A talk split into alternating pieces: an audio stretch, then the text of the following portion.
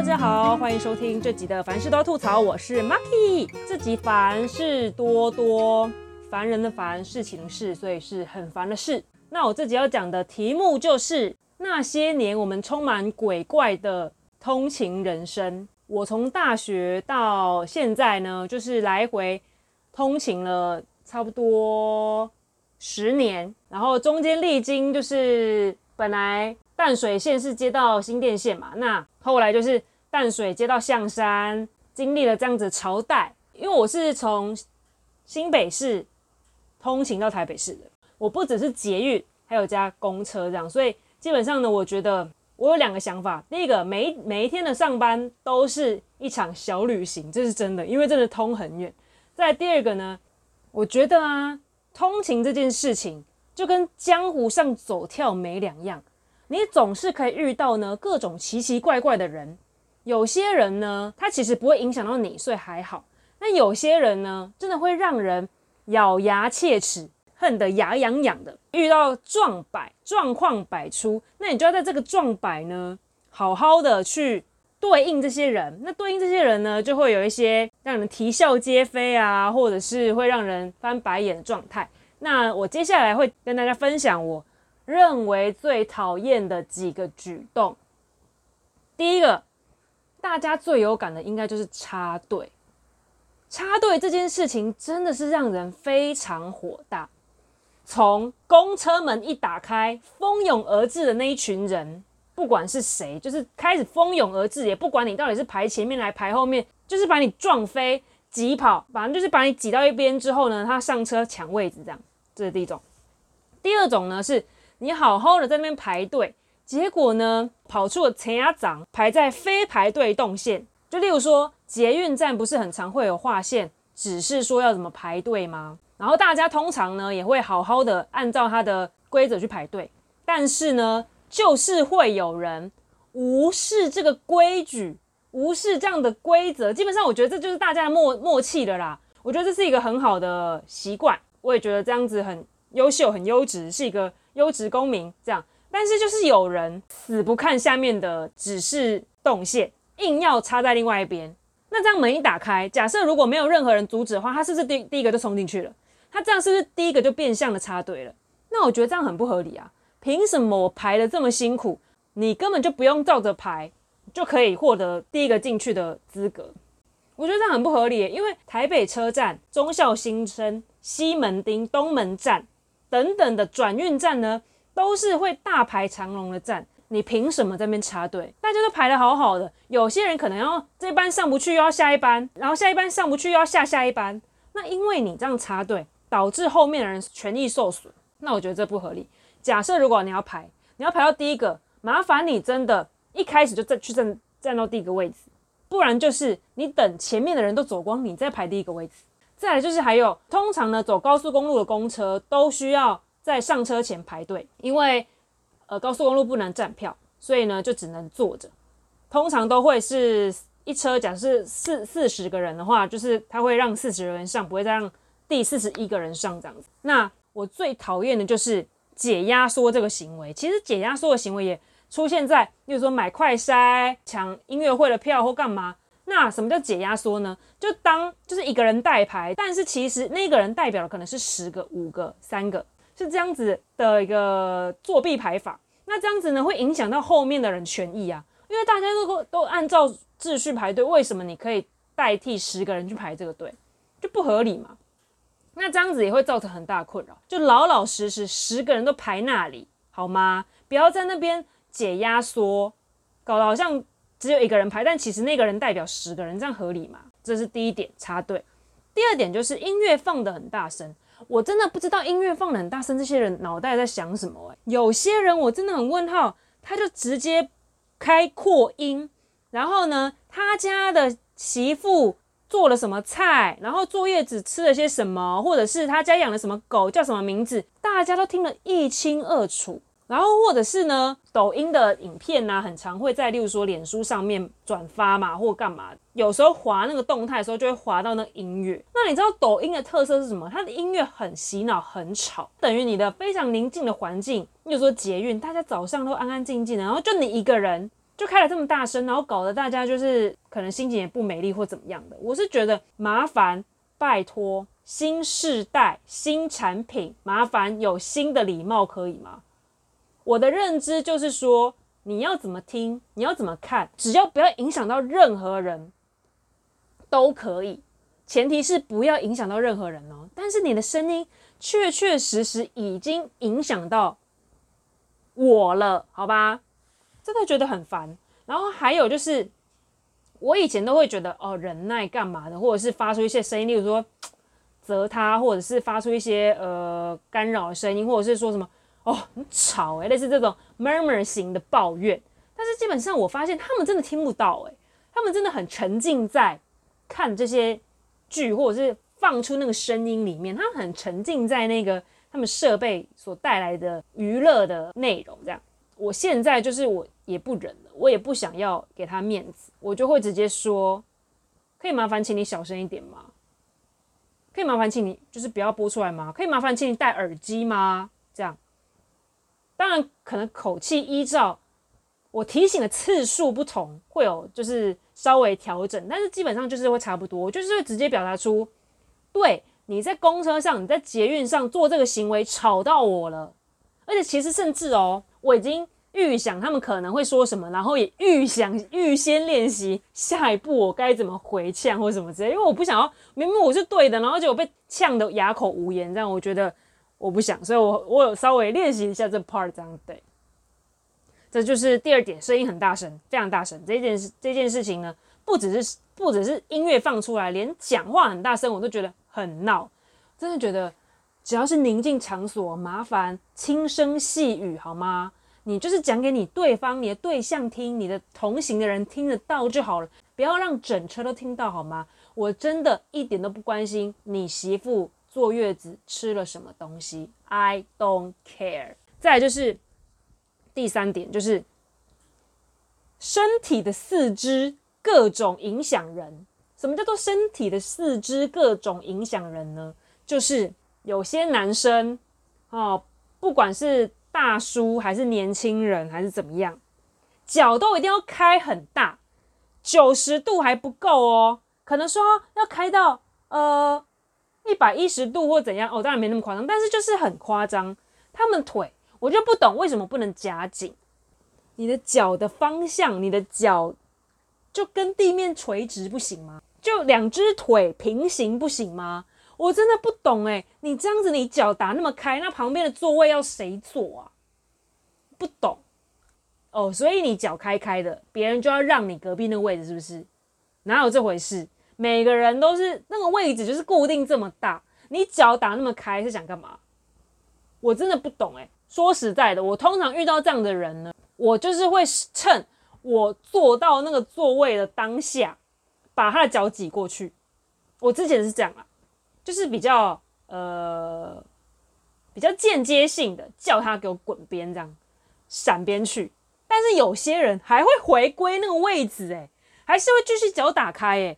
那我就会觉得，Hello，我已经委婉的透过我的动作跟你说，叫你滚走咯，你还听不懂，那我就直接跟他说，你脚可以合起来一点吗？你可以过去一点吗？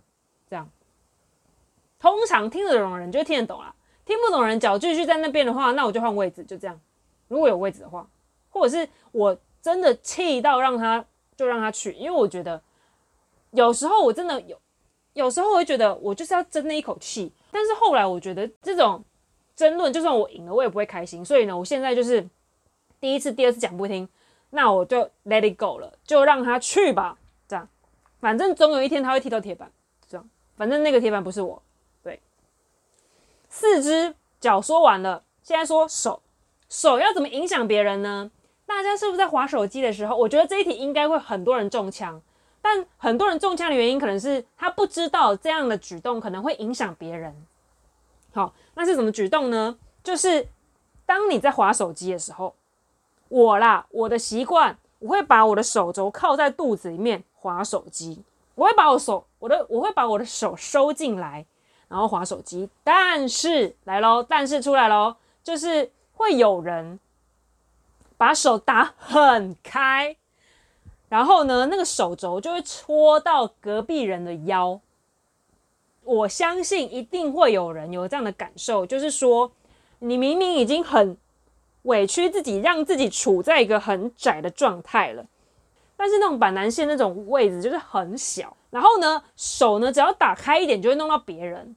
我是希望这些人呢，收紧自己的四肢，收紧自己的手肘跟膝盖，收好一点，不要让你的四肢到处飘散，可以吗？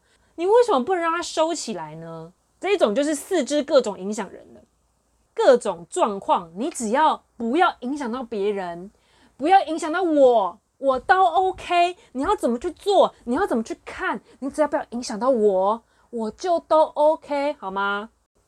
再来就是，我觉得第四点大家一定很火，尤其在上班的时候，那是什么呢？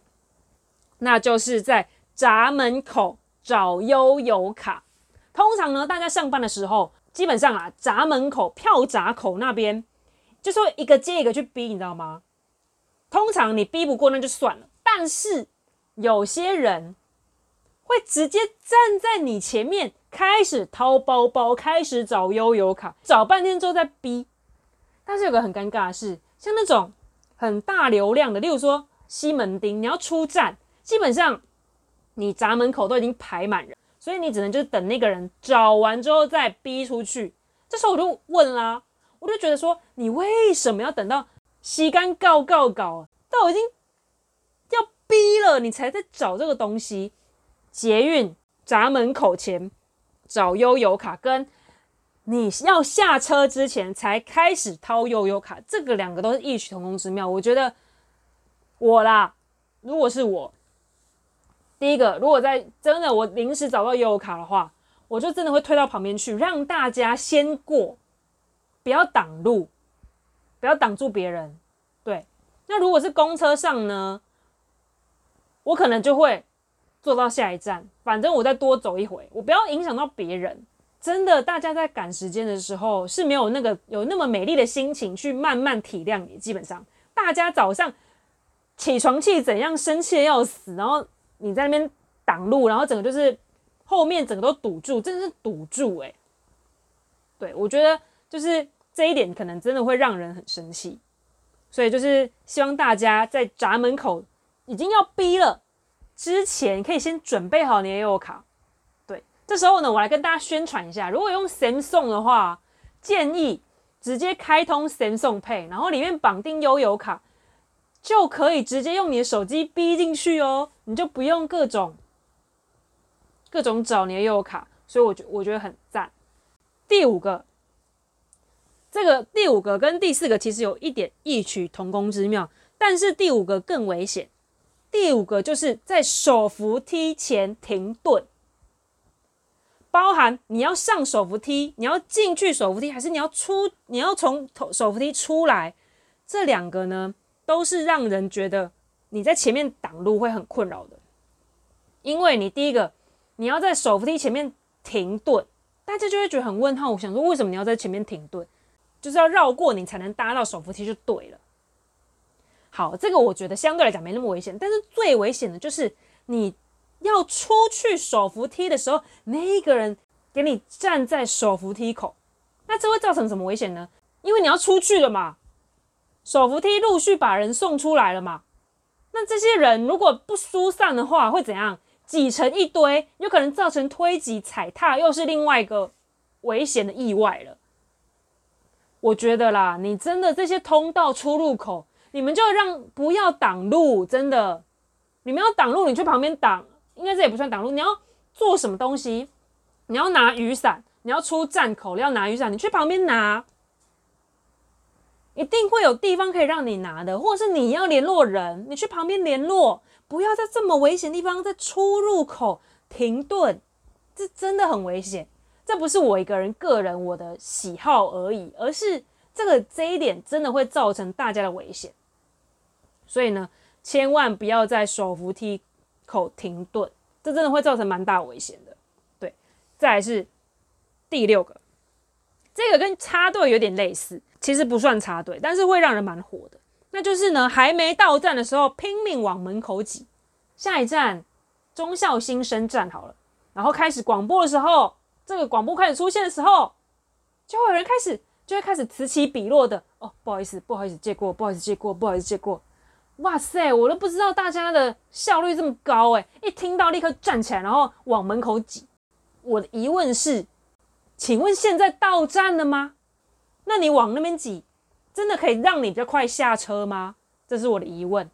好像早上通勤的时候这么的挤，尤其是早上可能七八点的时候吧，那时候的人是最挤的。你确定你可以挤到最前面吗？你就让大家都下车，你前面的人走光，你再走就好了。